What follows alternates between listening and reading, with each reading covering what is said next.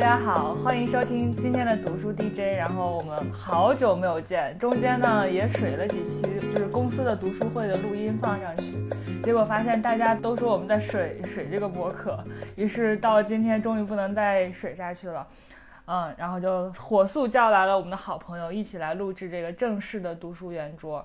嗯，最近我觉得夏天。就是事情感觉又多又杂，就非常大的挤压了我们的读书时间。不知道最近我的好朋友有没有读书呀？怎么我现在已经不能直呼名讳，只能成为你的好朋友了？我的好朋友。没有，我今天早上起来在床上刷 B 站，然后看 Papi 酱的一个视频，特别搞笑，就说那个夏天是最好的背锅侠，就是啊，我今天迟到了，对，今天天儿太热了。然后你这个版本就是说哦。我好久没有读书了，因为天儿太热了，而且还因为奥运会啊，就各种的这那的，然后最近瓜也特别多，是不是？大家读瓜的时间可能比读书的时间还要多。哎，但是我刚才迟到，其实是因为主观原因，是因为我在拉屎，然后客观原因呢？是因为我刚刚看了一个很好看的节目，然后就大哭泣，是因为这个大哭泣挤压了我本来安排好的这个排便时间，就导致我来晚了。天哪，我们跳过这个话题吧，大家都在午饭时间。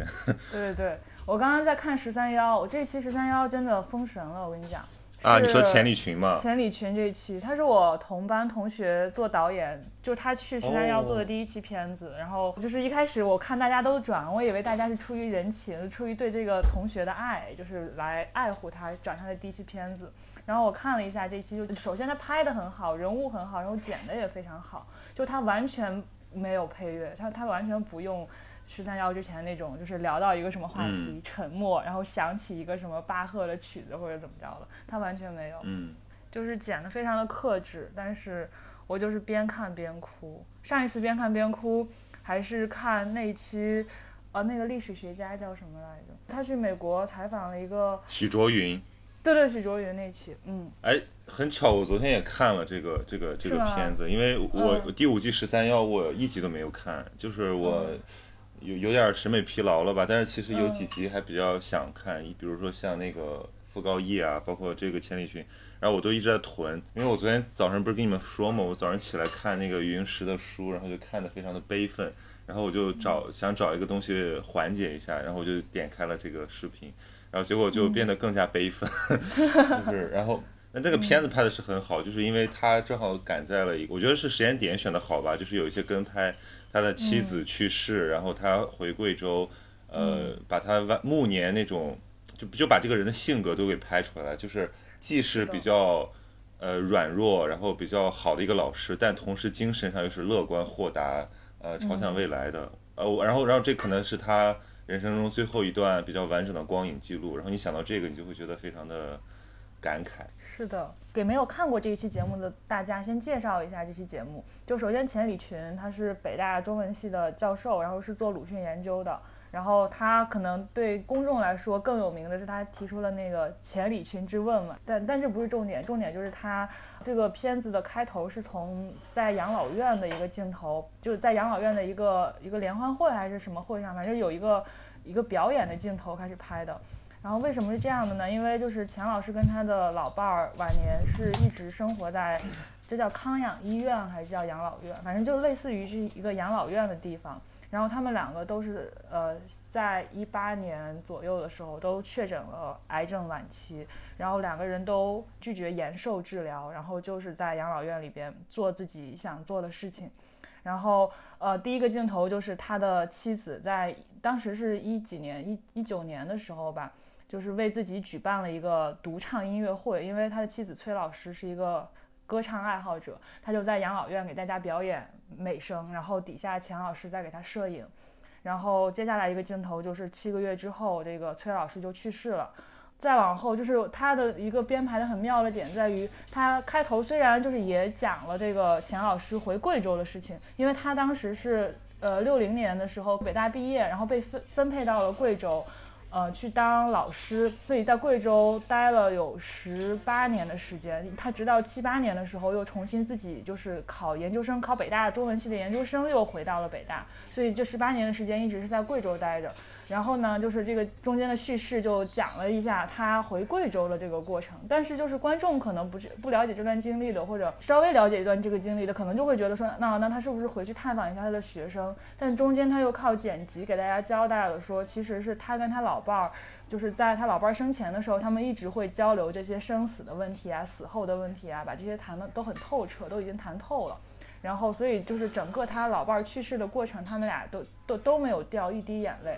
但是就是他老伴儿在跟他谈这个死后的安排的问题的时候，就嘱咐了他说：“我死之后你要去一趟贵州。”然后这个时候再接上他回贵州和那些学生在一起谈谈讲讲的那个镜头，我就觉得哇，就这个地方剪得好好呀！你的综述完成了是吗？我综述完成了，就给大家讲一下大概这是一个什么样的剪辑的思路。然后还有就是他还另外一个一条线索就是他的这个家世嘛。他爸爸是国民政府什么经济部农林司的司长，反正就是一个大官儿，国民党大官儿。然后他外公是当年的浙大校长，然后他妈妈也是一个名门闺秀，嗯，然后就是这样一个家庭，在四九年的时候，他爸爸去台湾了，然后把他妈跟他留在大陆，然后。嗯，他妈就从此绝口不再提他有那样一个父亲，就是他妈妈一个人撑着把他给抚养长大，然后也拒绝他爸爸寄来的钱什么的，直到他妈妈临终去世的时候才说了一句：“说我这一生总算没有连累你们。”就是一个非常。强大的一个女性，当然就是她的这个家庭情况还是其实某种程度上还是连累了钱理群。就是她在一九六零年之所以被分配到贵州，可能也是跟她的这个家庭的背景这个成分有关系。然后到了贵州之后，也是各种因为他是这个前国民党高官的儿子而受到种种的这个打压、迫害、不受待见什么的。就那一段时时光，其实是他。人生中非常苦闷的一段时光，但是他靠着在贵州，在那样一个边缘的地区，去给一些年轻人讲文学、讲鲁迅、讲莫里埃等等，就是他在这个时间当中，他没有放弃自我，然后他走过了这段苦难，然后回回来之后又成了这个文学大家、文学理论的大家，所以就是这样一个过程，我们就看到这个人他的一生的这个自我救赎之路，会让我觉得。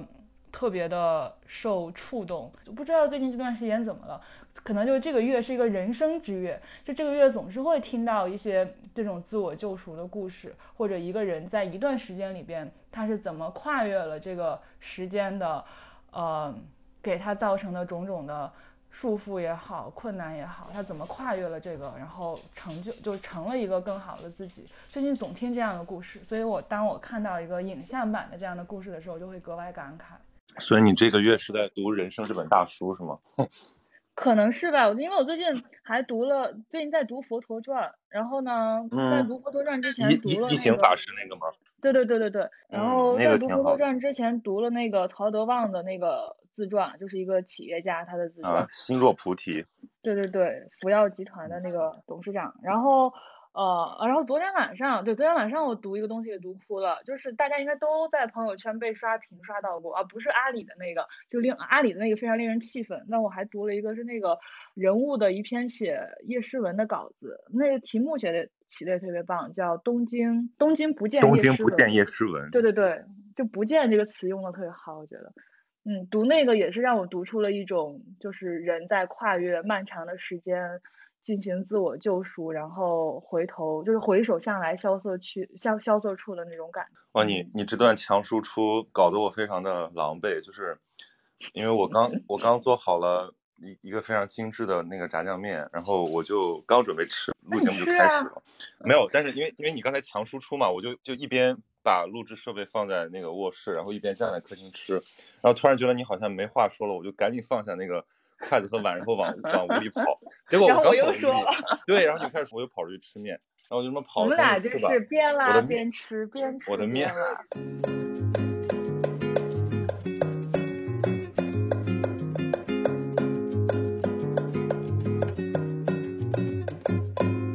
不，但我觉得你说那个话题挺好，我们不如就展开聊聊。实际上咱这个节目很久没录了，然后最近其实也都挺忙的，嗯，然后我其实刚回上海，然后买了些书。所以我昨天其实正好在看那个，我不知道大家知不知道这个书啊，叫《毛泽东时代》，这个是钱理群的书。那这个书是在大陆没出版的，然后，呃，这个书是他讲，就是从四九年写到写到零九年，就是是一个他应该说人生中最重量的一个总结吧。然后他的那个底稿是他当年在那个台湾讲学的时候，呃，做的那个课堂的讲稿改编的。然后我昨天晚上一直在看那个书，然后前钱老说他影响他人生至深的两个人，一个是鲁迅，一个是毛泽东。呃，鲁迅这个大家都比较明白，因为他在国内讲了很多，然后出了好多书，但毛泽东这个很少讲。然后因为跟政治牵扯也比较多，所以其实就谈的比较隐晦。但是我们从那个十三幺那个片子也能看出来，就他们这代人无一不是受那个大时代影响的。我其实，在之前我不了解钱老他的家世是这么的曲折，就是呃是他是算是一个呃就是官宦子弟，然后其实有非常好的背景，然后再加上他的经历的这种一下被打到底层去了嘛，所以这个人的性格里面的那个两面。就就得到理解了，就是又是非常乐观，但又是很容易动情，非常容易悲苦，非常容易这个对底层抱有一种慈悲心。是的，我看的那个里边说他在教贵州那群同学踢足球还是干什么的时候，都是用毛泽东的理论 来来来指导的，跟现在的中文男足经常引用鲁迅的话，感觉是一脉相承。对，其实。那代人就这之前我我们我我和老师做过一个研究嘛，就是来聊那个呃文革时期的地下阅读，就是那个时候，现在我们的说法是说好像只有毛主席语录还有鲁迅的书可以看，但其实那个时候地下包括像一些呃高干子弟，他们地下流传着非常多的这种内部参考文献，包括呃像莫里埃啊，像这个。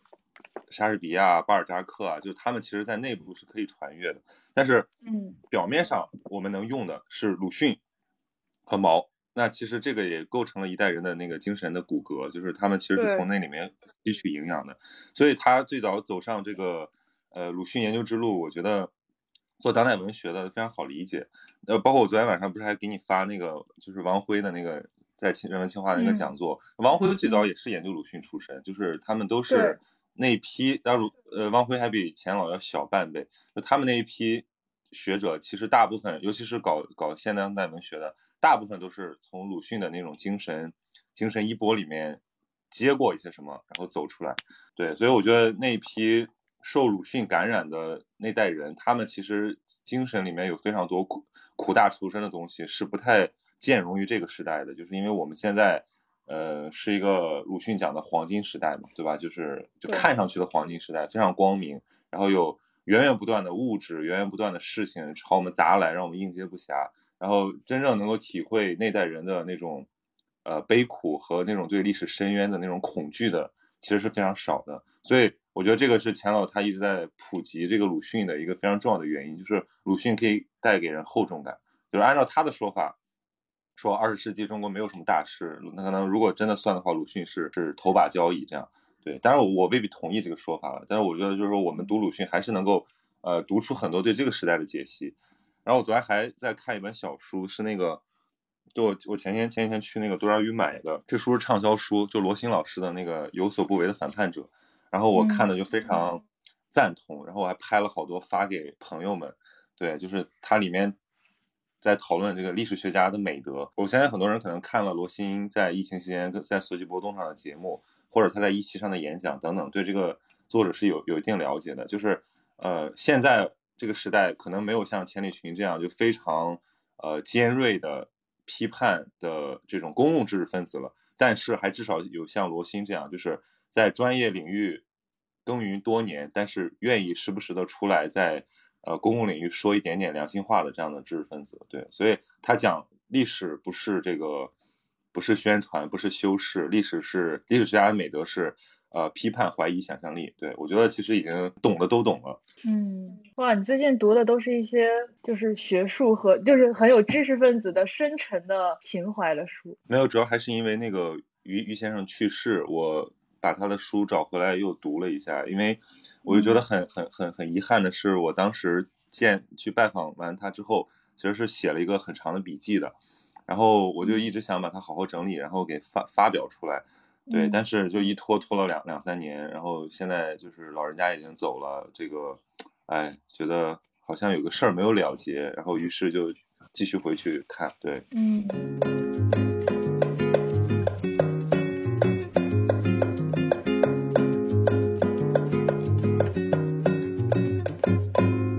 哎，我其实挺想问一下你，刚才讲说你最近在读到很多人的这种什么大悲苦，什么样的情景呢？是真人吗？还是说读书？都有，都有，有这么几件事情吧。一个是我外公是几月份的时候，七月初的时候就突然去世了。呃，我当时读《心若菩提》这本书的时候呢，就是契机就是我发现曹德旺跟我外公是同一年出生的，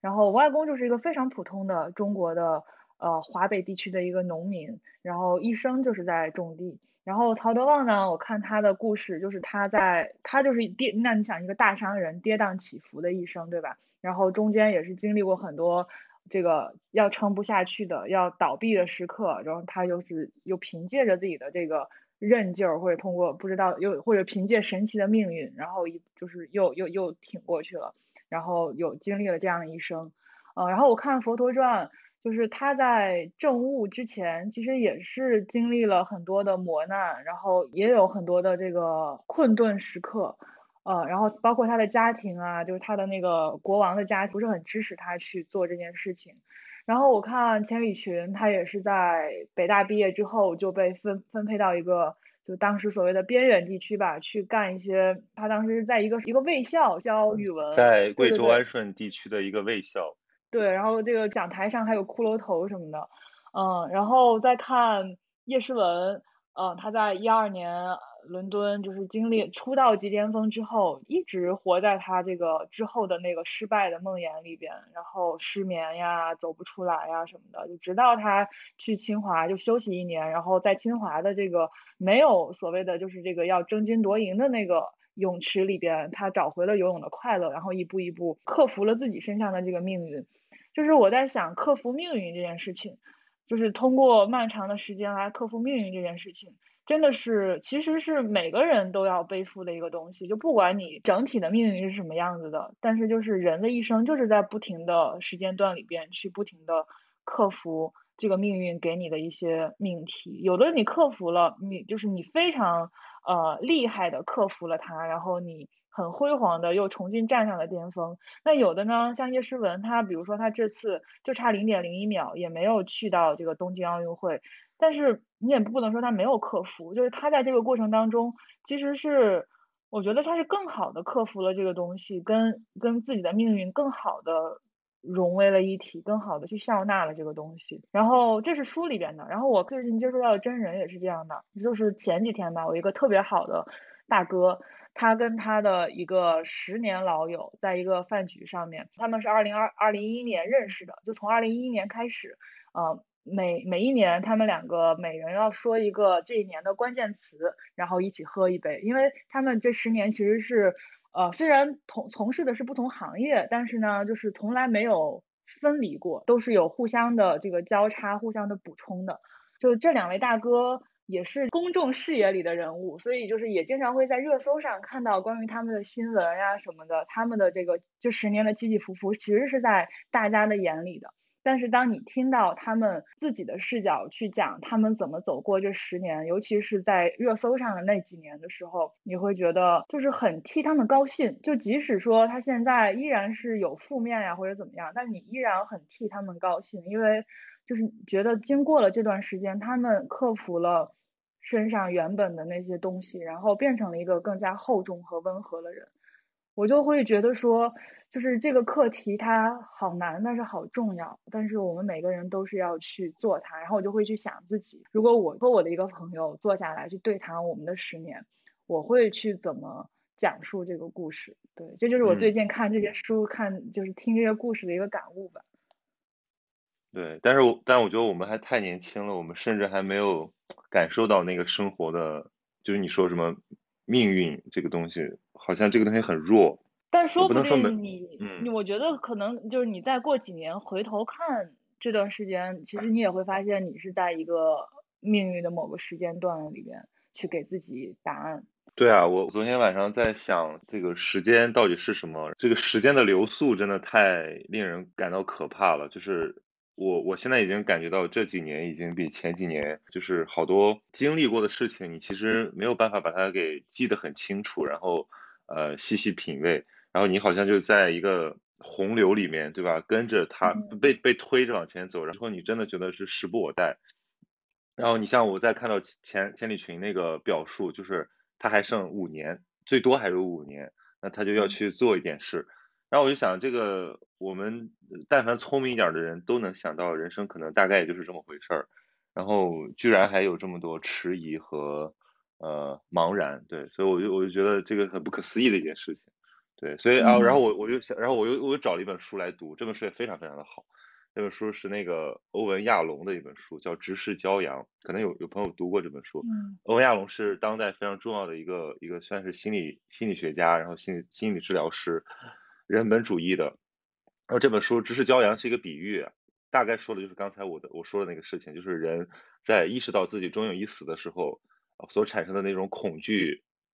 觉醒，以及会对生命有一个新的理解，呃，对自己的人生到底有什么样的意义。其实，其实，然后他用骄直视骄阳来做一个比喻，就是骄阳，我们刚看上去一定会刺眼，会会想要躲闪，想要待在一个呃阴翳里面，但是实际上这是我们必然的命运。所以，其实知识教养，你才能够呃掌握真正掌握你自己生命的意义。对，所以我就想到，可能思考这些，呃，你说命运也好，或者说死亡也好，可能是对我们现在状态的一个。呃，提醒吧，就是就是我们到底应该过怎样的一种生活？就这这个年代，大家都缺乏价值感，呃，或者说价值感非常容易动摇漂浮。那我们到底应该用什么，就是什么原则或者什么样的标准，然后来在我们迟疑的时候做一个回归？对，所以我觉得可能对我来讲，就是想想这个人终有一死这件事儿，然后就想想说，呃，而且这个死是无常的，还不是说我。我我要是有幸能像余英时先生活到九十岁，我觉得那那是那是很幸运的。但我觉得很有可能，可能我在四十四十岁或者三十几岁的时候，对吧，有一些不幸等等。那我想，那我现在做的事情就至关重要，它可能就是代表了定义了后人怎么来描述我、理解我。所以我就想想，那就还是少浪费一些时间吧。对。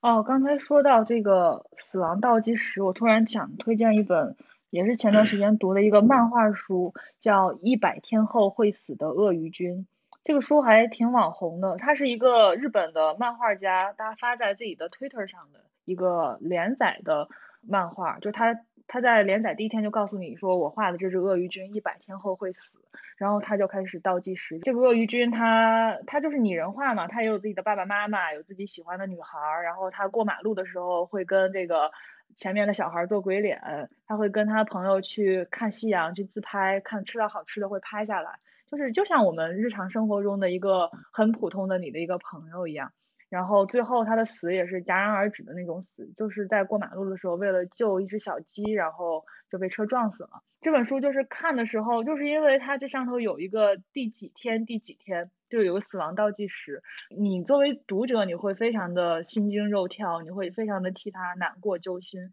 但是对于他来说，那那那那那一天，他就是他生活当中普通的一天，因为他也不是得病死的嘛，他也不知道自己多少天后会死。每天过的都是人世当中，就是我们自己会过的那种很 normal 的一天。然后我在看这个的时候，就给了我无限的感慨。而且我是看了这个书之后，就经历了我的一些亲人的朋友的死亡。然后我经历那些之后，再来看这本书，就会又会觉得这个感触非常的不一样。就是没有人会知道自己多少多多长时间之后会死，所以其实我们每个人都是这个一百天后会死的鳄鱼君。然后，但是我们也没有什么办法，就是又又能怎么样呢？还是在每一天做自己该做的事情，做好你自己，然后活在当下，去感受那一刻的幸福，那一刻的痛苦，那就足够了。其实，其实大家可以一起做一个思想实验，就是，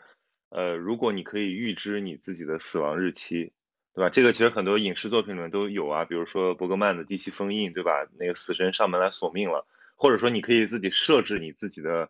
死亡日期，我记得是不是有些日剧里面有这样的桥段？就是就这是不是一件好事儿？或者说，如果你知道这件事情的话，你会不会对自己的生活产生一些大的改变？我觉得这个是非常有意思的一个话题。就是现在大家的状态，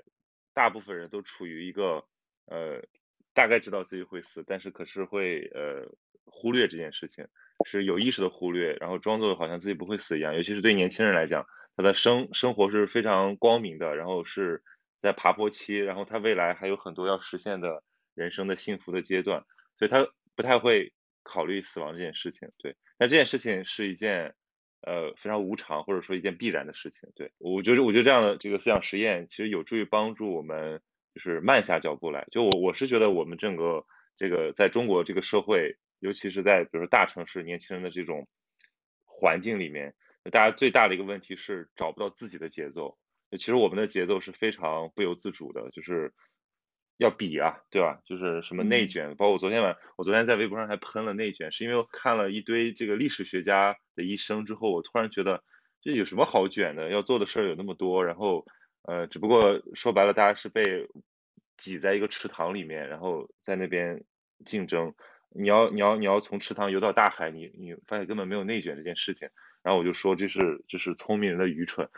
然后。然后很多人就就就就不爽嘛，就说这个说什么不理解人家的无奈啊，这个 你何不食肉糜？说你站着说话不嫌腰疼。呃呃呃，有那样的，还有说说傲慢的。对，其实我觉得我内卷作为一种调侃是可以的，就是大家大家有点累，然后大家其实有点倦怠，然后这个然后把这种状态的那个原因归结为说哦，其实是因为环境，我觉得这是可以理解的，这是一种。自我调试的一种心理技巧，但是不能真的认为这个社会就已经是完全内卷，然后你是被逼无奈。那这样相当于我觉得放放弃了那个所谓的独立、独立自我和独立思考。就是做做到独立思考是一件特别特别难的事情，但是呃，它意味着就是说我们不完全依附于环境给我们的条件来做决定、做选择，所以。如果你能做到的话，其实你会意识到你自己的生命里面重要的那些体验和你的那些禀赋，可能会把你引向一个你的那种更真实的幸福，然后你就不会卷，你一定不会卷，因为你会觉得说我没有必要跟别人比，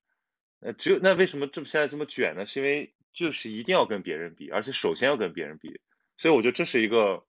就是一个。误区吧，就是说教育的一种一种失败，或者教育的一种缺失，然后导致了我们很多人他的自我定位是建立在这个比较的基础之上的。对，所以，我我对，所以我我其实那个意思就是说，呃，聪明的愚蠢在于就是他走不出这个来嘛，那可能需要真的需要一些智慧。就有的时候你慢一点，反而你其实是呃，你你更加真实的在活过。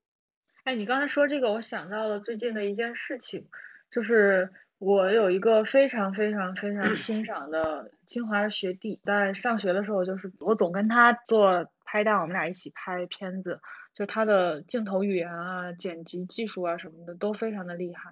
然后他明年要毕业了，所以今年这个暑假就是是在找实习嘛。然后我看到他有次在朋友圈晒了他在那个腾讯实习，然后正好就是前几天我有一个在腾讯新闻的一个特别好的朋友，一个制片人朋友，就是做十三幺的那个节目组的一个制片人大哥，问我说有没有推荐的可以去他的组里边实习的，就是那种好的有潜力的苗子，就他想亲自带一个人，然后带出来，然后我就立刻想到了我这个学弟嘛，我就觉得特别好的机会，觉得那份工作就那个组是我。在业内最欣赏的一个工作的组，所以我当时就立刻想到我这个学弟，我就说，哎，我有有一个，然后我把他的这个经历履历也告诉这大哥，我但他现在在腾讯实习，我去问一下他，就是这种跨组的调动有没有可能做，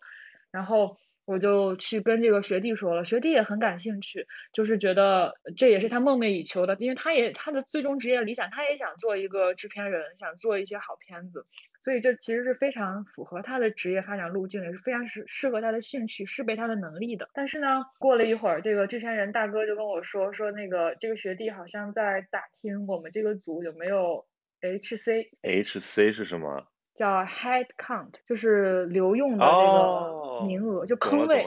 嗯，就是应给应届生的坑位。后来这学弟就跟我解释嘛，跟我说说他现在在的这个组是一个投资组。我说啊，你为什么会 去一个投资组？他说就他们觉得一个清华的人就是不去投资组就可惜了。所以就是把他分到了这个投资组。这投资组就是确实他同事啊、什么领导啊都很强，都是很厉害的那种。然后，但他天天就是做的事情就并不是他擅长和喜欢的。他每天就要整理一些调查的企业的数据呀、做表格呀什么。他每天在做 Excel。然后他就做的非常的不愉快，就觉得这个没有意义，不是他想做的。说啊，那正好你去那个组呀。他说，但是呢，就是腾讯的这个投资组是一个非常就是 high level 的一个金字招牌，就一个金光闪闪的一个实习经历，而且他们还是有留用名额的，就是我继续在这实习，这个留用的机会也是非常大的。就是一方面是留用，另一方面就是觉得说。有种那个高中就高考考了个状元，就觉得不去清华经管，不去北大光华就可惜了的那种感觉，所以他最终就是想说还是留在这个投资组继续做吧，他就放弃了那个去很适合他的腾讯新闻的那个工作组的机会。然后我就觉得啊，怎么就是怎么能这么选择呢？他明明非常强烈的知道这个工作不是自己想做的，将来也不会长久的做下去。那为什么呢？但是我跟那大哥讲，大哥说：“哎呀，理解理解，就是这非常好理解呀，就是他的选择嘛。”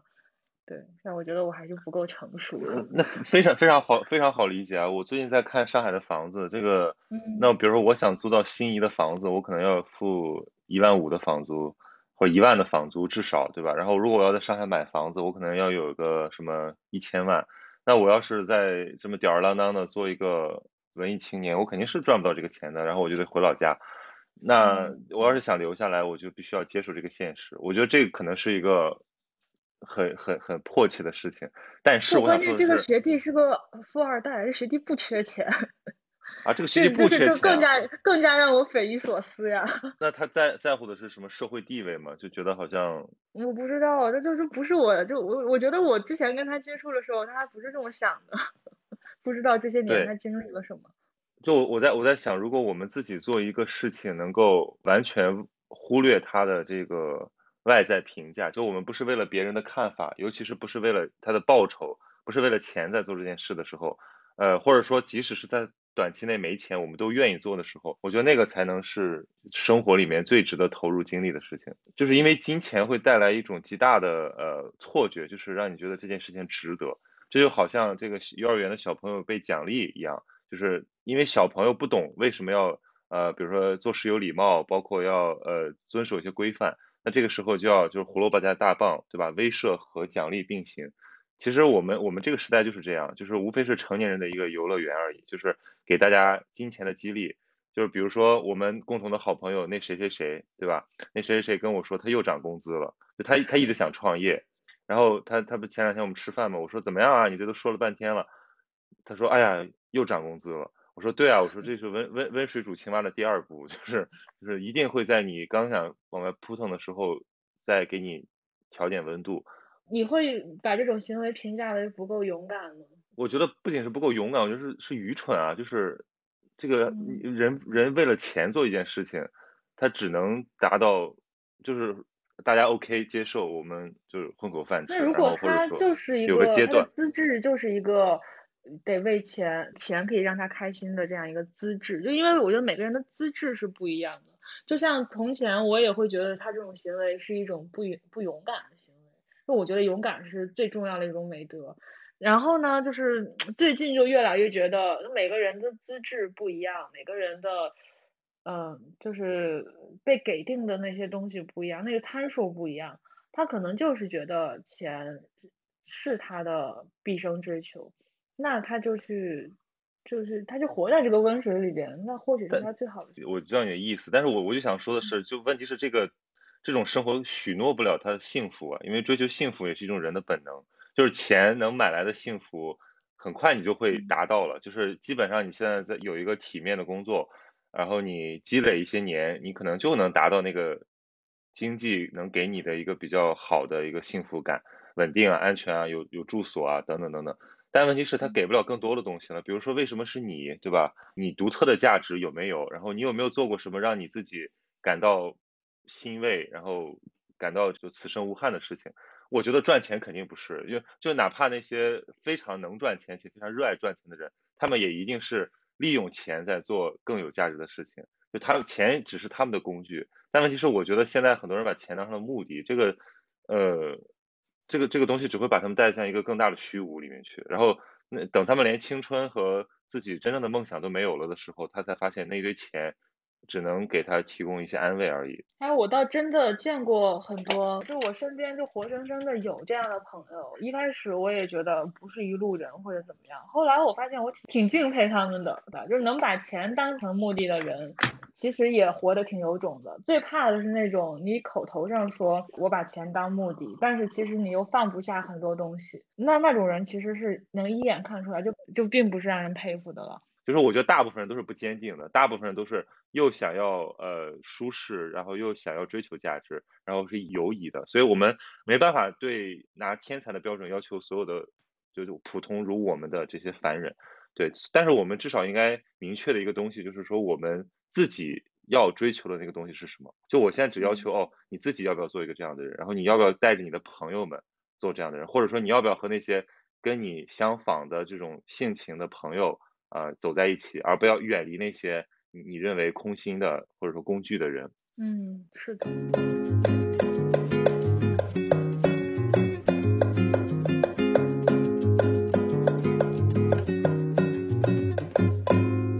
啊，今天我们也跟大家聊了这么多最近在看的书，但是呢，就是我们这个节目呀，后台经常会收到一类粉丝留言，就会说。啊，你们是怎么做到坚持看书的？就为什么我一看书就困，或者我为什么找不到大段的时间来读书？就是这种问题，其实我觉得是现代人非常普遍的一个非常情有可原的困惑。就确实有的人他就是有阅读障碍，或者有的人就是工作非常忙，他抽不出时间来看书。但是呢，就针对这一类的小困惑，我一般有一个统一的回复，我会给大家推荐一个好东西，叫有声剧。不知道你，哎，你有听有声剧的习惯吗？曹宁有啊。哦，你也知道这个呀？天呐，我还以为这是我自己的宝藏，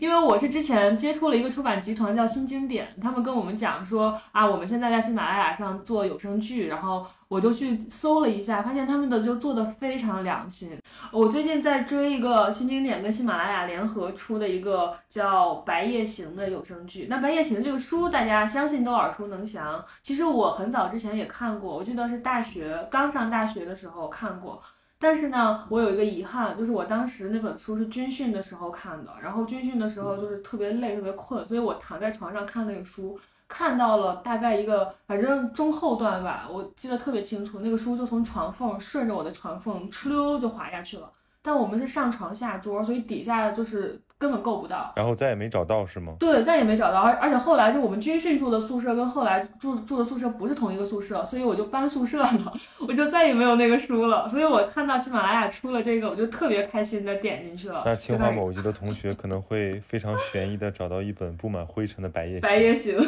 对。我觉得《白夜行》应该算是东野圭吾最有名的作品之一了，而且因为他的很多作品都很残酷，对啊，这个就尤其的残酷，让人一开始恨不得恨得牙痒痒，但到最后真相大白的时候，又会觉得非常感动，甚至带有一丝丝悲悯。嗯，对。然后这个剧它很厉害的一点是，它请到了我们非常著名的影视剧的演员来去做这个剧的演播员。就是这个剧的男主桐原亮司的声音是这个朱亚文，就是朱亚文配的。天呐！然后女主雪穗是韩雪配的。朱亚文经常做一些跟书有关的内容哎，现在。嗯。而且我觉得他的气质好像跟这个男主感觉还蛮像的，就是那种非常隐忍、非常心狠手辣。嗯，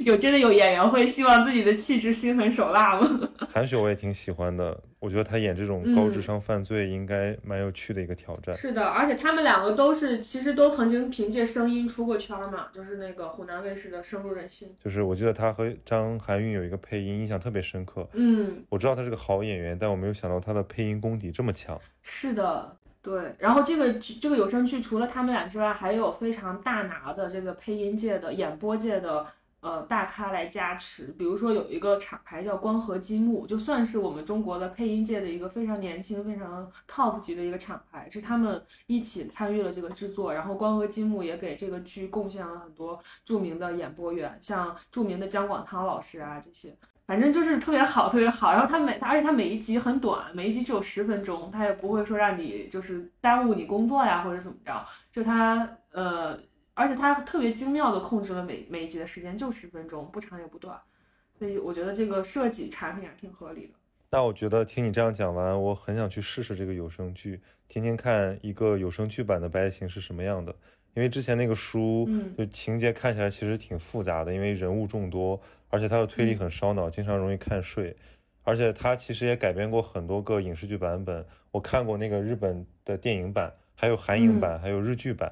但是因为改编的，大家都知道它会损失很多原著的细节，像那种情感的铺陈。呃，我看对那个日影版很大的一个批评就是说，他把那种男女主之间互相利用又互相依靠的那种复杂的心理给简化了，所以有点可惜。那我觉得《白夜行》最大的特点就是又虐又非常感动，所以我想有声剧版可能会。在尊重原著的基础之上，最大程度的还原它的这个感染力。是的，而且这个有声剧，我觉得听大家就可以放心的收听，因为这是它的，就是呃，白夜行，就是东野圭吾所有作品的这个版权持有方做的有声剧。就新，因为新经典，我们知道嘛，他买下了东野圭吾、什么马尔克斯、张爱玲、莫言这些大作家的。这些所有的经典的书，所以就是他在呃改编啊什么的，就是改编剧情啊这些，就是大家不用担心，他不会去就肆意的去改编这些东西，他会非常的忠于原著。太好了，非常期待这个作品，嗯，也非常推荐大家去听一听。你知道咋搜吗？就是在喜马拉雅上搜《白夜行》，它出来的第一个就是。好的，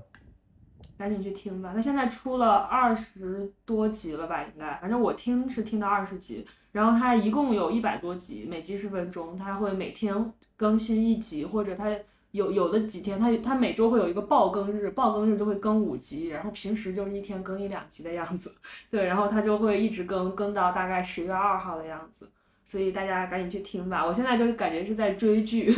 对，其实我觉得这样读小说可能会把人带到一个更好的阅读状态里面。这样，你伴随着有声剧，可能再会去查阅文本，嗯，阅读效率就事半功倍了。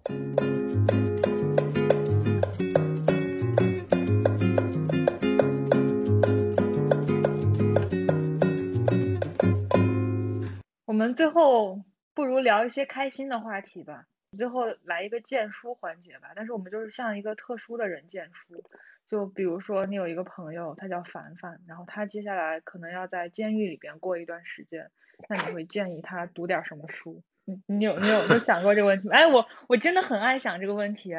因为我每次看到谁要进去了，我就会自己去给他想，他应该在里边读点什么呢？今天他读书了吗？因为在牢里边的时候是一个很好的读书的时候呀。对，哎，我我在想。我我要我要开脑洞了，就是说，如果我们就我们的社会制度要求我们每个成年公民要有，比如说三个月的服役期，而这个服役，呃，不是坐牢，不是因为你犯了错，而就是因为你要把这段时间拿出来去思考，然后你你你能做的就是，呃，社区服务、体育锻炼和阅读思考，包括写作。就是我我我相信这一定会是一个让大家能焕然一新的一个状态。对，呃，其实你刚才讲说在牢里怎么怎么样，我其实我就见过这样一个人，我不知道你知道吗？叫陈九龄，这人非常牛逼。那个我知道高晓松在在牢里翻译了《西念重人》。高晓松是是不小心不小心进去的，陈九龄是非常曲折，他是真的蹲过，然后他写了一个书叫《地狱归来》，然后上次是见见他，然后聊，这个人其实是他的那个智慧是。在那个那段时间得到了很重要的沉淀的，就是他变得更加的谦和和隐忍，然后也更成熟，然后变得更加坚定于自己想做的事情。啊，包括其实像那个谁啊，那斯蒂格勒，他前去年去世了，就是德里达的一个学生嘛，当代法国非常重要的一个现代哲学家，他也是以前是犯罪蹲过耗子，对，但是后后面在监狱里面刻苦自学，然后出来就就走向了学术研究道路。然后我觉得，其实这这可能是一个很重要的人生的转折期。是的，就是就跟那个泰国会要求成年男子就是强行你必须要出一段时间的家一样。嗯，对对对，其实是很像的，就是呃，服兵役可能是从那个国家要求，但是我觉得从一种社会福利的角度来讲，也有必要让大家停下来想一想，然后去感受一下。我觉得。其实你让我推荐一个什么东西，我我是更想说，如果我给，就比如刚才我们讲的那一堆朋友，就他们会会不会愿意停下来，如果读点什么的话，我觉得其实有些书可以影响到他们，就读一些最简单的书，对吧？其实《佛陀传》也挺好的呀，或者说读一个简版的《悉达多》，对，对他们来讲都会有启发，因为他们都是非常聪明和非常优秀的人，他们其实也一直在执迷于那个生命意义。嗯，啊，你把这个话题突然突然上升的非常有高度，跳脱出了我那个无聊的娱乐圈问题。不，我我想到这个问题呢，还是因为就是我我不是讲过吗？很爱代入。我因为这几天吃瓜吃的，所以你你吃瓜的时候，你肯定会想要代入这个人他现在是什么状况、什么心境，他咋想的，他想怎么解决这个问题，他有办法吗？他没有办法的话，他有什么对过往的复盘反思吗？我在想这个问题，我就在想，如果我我是现在的他，我应该读一下《道德经》，嗯，就是一方面帮我想清楚过去做事情的，就是背后的。到底是什么推动着我做出了这些事情？就一方面向后看，一方面向前看。就是如果放在整个的人生的长河里边，那这段经历对我来说意味着什么？就他归根结底，他还是个人，就不管他犯了什么罪，他还是个人。所以我觉得，如果从人的角度上思考这个处境的话，其实还是可以 成长一下的。但我那天跟一些所谓娱乐圈的圈内人。我就我就很好奇，我说你你们觉得现在聚光灯的焦点下的那些所谓明星，他们是什么状态？然后这些后后后幕后的这些人，他们也都比较成熟了，也比较清醒。他们觉得他们很可怜，就是被一堆不真实的东西所簇拥着，然后自以为自己是就是在真正生活的人。对我觉得这个这个可能能描述我我的那种感觉，就是。我其实又是不忍心，或者说又是感到感到悲哀，嗯，对我就我就觉得他们没有真实的生活过，就是你想想，小小年纪就呃远离了一个正常孩子应该体验的那个生活，然后快速进入到一个封闭的培训也好，或者说沉潜也好，然后然后最后可能有几个人红了，然后获得巨大的财富，然后受欢迎，然后可以为所欲为，然后并且被包裹在。自己的这些亲亲信下，对颐指气使，然后长期以来这个性格变得非常骄纵啊，然后像这样的一个人还有没有救，其实是很难讲的。但是轮不到我们为他们操心，这这是他们自己选的。这只是我们的一个游戏环节，大家不要上纲上线，求。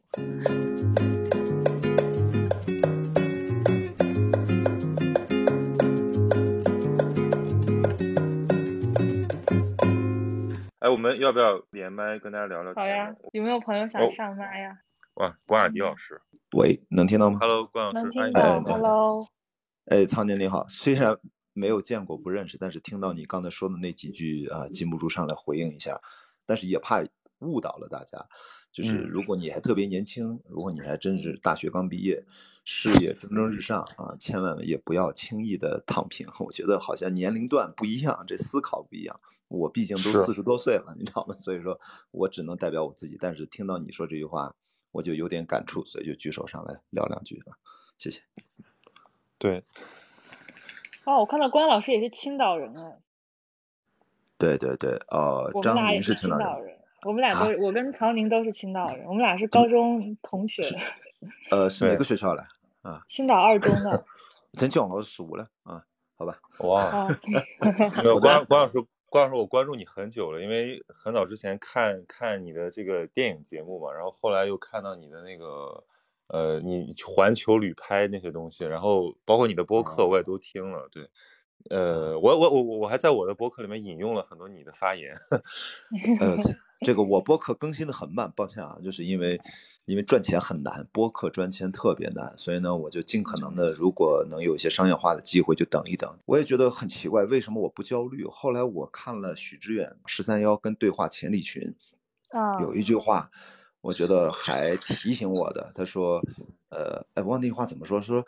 青青春还是呃不是青少年时期，还是要尽可能足够光亮的，还是光明的。这样的话，你是为整个未来的人生打了一个底子，大概是这个意思啊。后来可能我回想了一下，好像我的确是在青岛的前十八年，因为十八岁考大学了，好像真的是充满了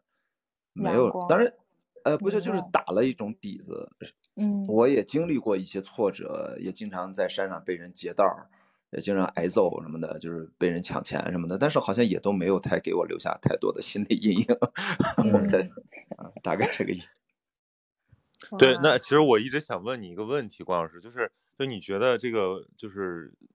寻求意义的这种方式，折腾了这么久之后，你最后到达一种什么状态？你觉得有有质的飞跃吗？还是说无非就是呃，就是就或者就是认命了，就是说接受一个呃我们的这个欲望，它就是不断回落、不断燃起、不断回落的一个状态？呃，我还是借用一下啊，因为就是。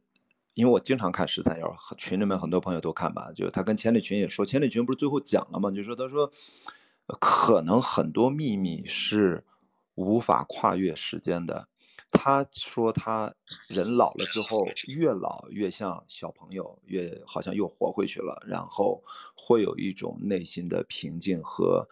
某种程度上绝对意义的精神自由。这个东西当然是很多人向往的吧，但是很多人把这个东西是不是理解成了财富自由、物质自由和呃货币自由？呃，所以这个事情，我想说，我为什么刚才不鼓励年轻人过早躺平，就是因为他得先去探索，足到在某个方向上走到某个边界，甚至走远了，对，出格了，他才知道收收到哪里。我总觉得要先去拼。不管你拼的对和不对，因为年轻的时候我没有人能保证做的是对的，所以钱理群说那个，我觉得我猜啊，我觉得不管你怎么努力，时间会，如果你一直思考，时间给你的答案反馈这个频次就高，呃，如果你努力的强度低呢，这个反馈的频次就低，你的智慧获取的就会慢，呃，也就是说，并不是完全你觉得好像等着我四十多、五十多，是不是慢慢我也有了人生智慧？一定有，但是浓度不一样呀。所以我觉得有些事情吧，本质时间既跨越不了，但是或许可以提速一点吧。啊，不只是在智力层面上，可能我指指的智慧应该是一个大于智力的东西吧。我我想，对，对，其实其实我觉得这个说法就特别好，就是其实我我们回来今天聊读书，我觉得读书。的价值就在于它会不断刺激你那个思考的过程，然后提高你那个思考的浓度。就是你会借助别人的经验，然后你会有一套思维工具来突破你原来的那个认知，然后你就会想的更多，然后你会变得更加的淡定。这个淡定不是说你躺平了，而是在于说你对你自己的那个自我的那个选择变得更加的坚定。对，你就不会受那么多干扰了。现在很多。很多这个朋友们经常就聊，其实，呃，包括我们之前做那个节目嘛，就收到很多这个反馈，就我就在那个什么那个那个提问箱回答大家的问题，我回答了三百多个问题吧。我其实后来发现这些问题是高度同质化的，就是同质化在于它其实没有一个什么可以相信的东西。那其实大家都希望得到一个比较准确的说法，比如说我爸告诉我这样做就一定会靠谱，或者我的哪个老师告诉我，我的某个学长给我示范了，然后我像这个目标一样。去做，我就一定会获得幸福。其实这样东西越来越少了，对吧？然后呃，而且也变得不那么可靠。然后最后大家，尤其是年轻的朋友们，他变得毫无信任的时候，他会产生一种迷茫感。然后这种迷茫感就是非常像荒原里的人，不知道方向在哪里。那这个时候，我我会我会我会站在旁边喊一声，我说还有书啊，对吧？你你其实书永远静默在那里，然后向你敞开。然后你要走到其中，你就会发现你有很多。导师朋友，然后有各种各样，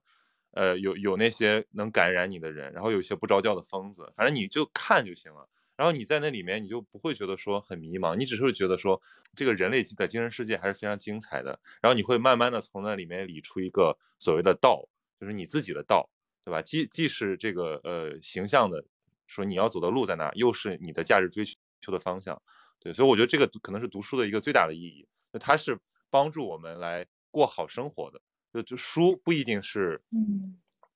工具化的，或者说是跟我们的生活完全无关的，对吧？你你不是搞那种专业的某某个领域的研究的，你也看不进那种书。大部分人我们看的书，不管是文学还是哲学，还是这些现在市面上的种种各种文体的书，最终我觉得有一个目的，就是让我们思考人生啊，对吧？思考是帮助你修行的，嗯。对对，其实就是要带着这种带着这种理解去读书，这样的这个阅读才能，呃，变成真正的阅读，才能变成对话。对，否则你就是永远是拿了解一些东西，然后然后把它再甩出去，或者是炫耀一下，成为谈资，然后把它抛掉。对，这样的书不如不不如不读，还不如就说你去多体验生活。那如果你能在体验生活的同时，不断跟书中的这些经验、人类的经验进行交互的话，那我觉得这个成长的浓度就会或者速率就会很很高。对，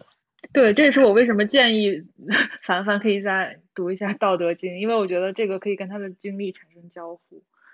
好。那我觉得我们今天还挺圆满的，就是开头是十三幺的钱理群，结尾也是钱理群。那我们这一期就是首尾做到了首尾呼应，然后 而且就是这个话题的这个延展性和深度其实都还在那，都还挺好的。那对，没有想到我们久违的在一起录再录制一次圆桌，竟然是这样的这样的顺畅、自然、润滑、圆满。对，天天降天降嘉宾。这也非常好，对对。对，那那后面我。就打打广告推一下节目吧，就是推一下我们的读书 DJ，还有我的播客闲音期，然后还有一些视频讲书节目，在 B 站搜索“边人小曹”，你就可以找到找到我，找到张琳，对。对，边缘人小曹，然后边缘人小曹之前还做我们这个谈话里边谈到了一个活动叫夜航船，就是刚才曹宁说他回答了三百多个问题的那个活动，他很多的录音我们之后也会剪成付费的播客，在喜马拉雅上跟大家见面的，也欢迎大家多多去支持，如果想听的话啊。好，那今天就先这样，拜拜。好的，谢谢大家，谢谢谢谢关老师，谢谢各位老师，嗯，好，拜拜。Please don't see just a boy caught up in dreams and fantasies. Please see me reaching out for someone I can't see. Take my hand, let's see where we wake up tomorrow best laid plans. Sometimes it's just a one night stand. I'll be damned, Cupid's demanding back his arrow. So let's get drunk on